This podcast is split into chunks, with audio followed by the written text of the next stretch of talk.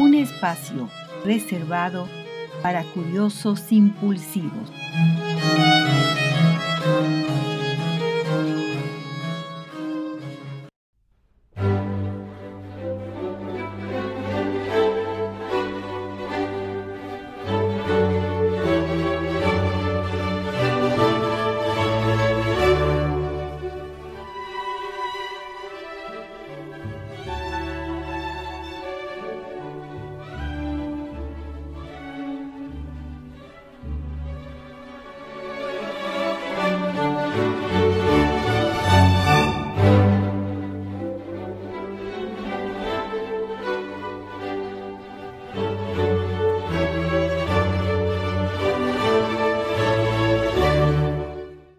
El tubo de la luz perfora la noche y la locomotora se abre paso entre muros de árboles, paredes tupidas de una vegetación inextricable.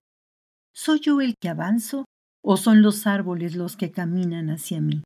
se pregunta el maquinista, rodeado de la densidad nocturna y del olor azucarado del trópico. Los pájaros vuelan dentro de la luz, se dirigen al fanal y se estrellan. Un minuto antes de morir, tiene los ojos rojos. Toda la noche el maquinista ve morir los pájaros. El fanal también enseguece las plantas, las vuelve blancas y solo cuando ha pasado recobran su opulencia y más arriba se dibujan de nuevo las masas sombrías de los montes.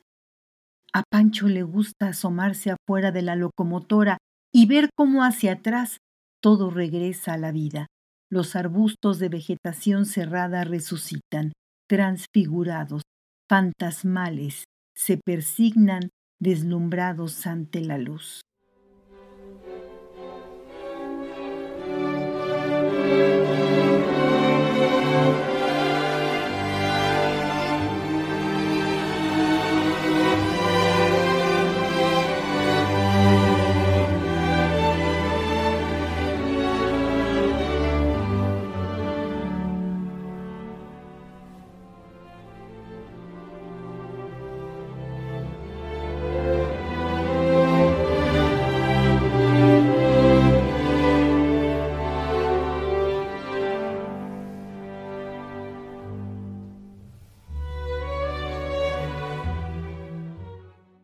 Pancho entonces se recarga y cierra los ojos, suspira, se echa para atrás en el banquillo de hierro, pasa su mano fuerte sobre su cara como si quisiera zafársela.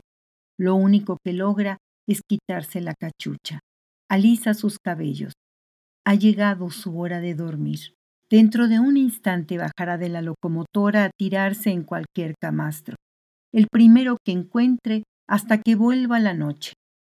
Después del sueño, montará de nuevo en su máquina, su amor despierto, el río de acero que corre por sus venas, su vapor, su aire, su razón de estar sobre la tierra, su único puente con la realidad.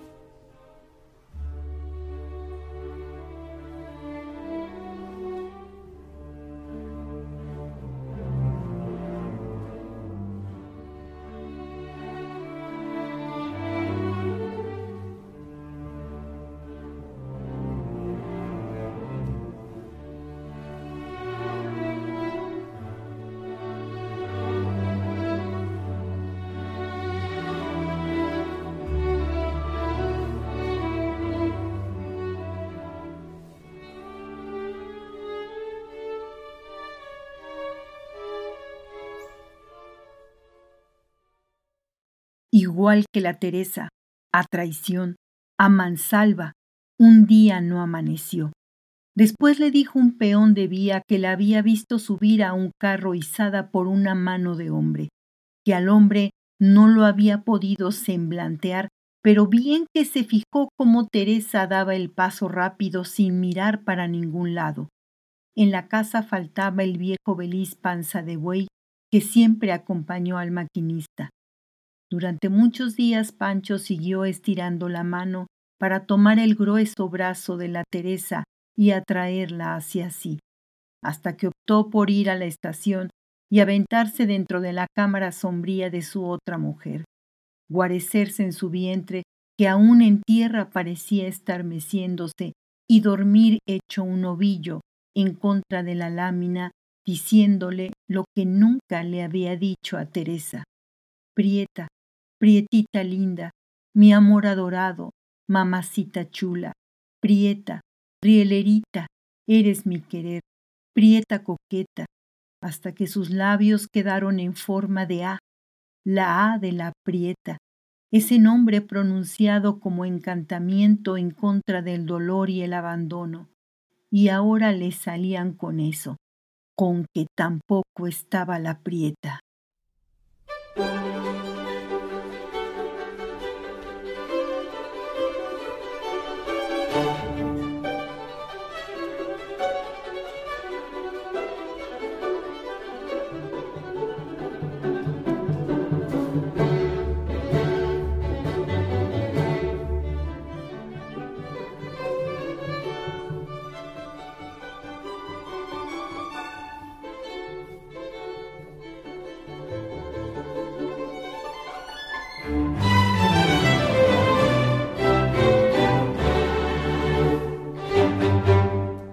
Escuchaste fragmentos del cuento Métase mi prieta entre el durmiente y el silbatazo, de la escritora de origen francés que nació en el siglo pasado, Elena Poniatowska.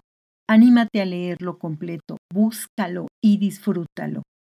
También escuchaste fragmentos de la suite Olberg de Edvard Grieg.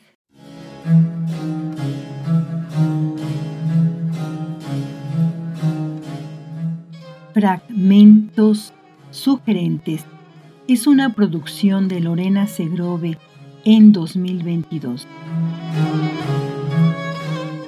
Escríbenos onda irreversible arroba gmail.com.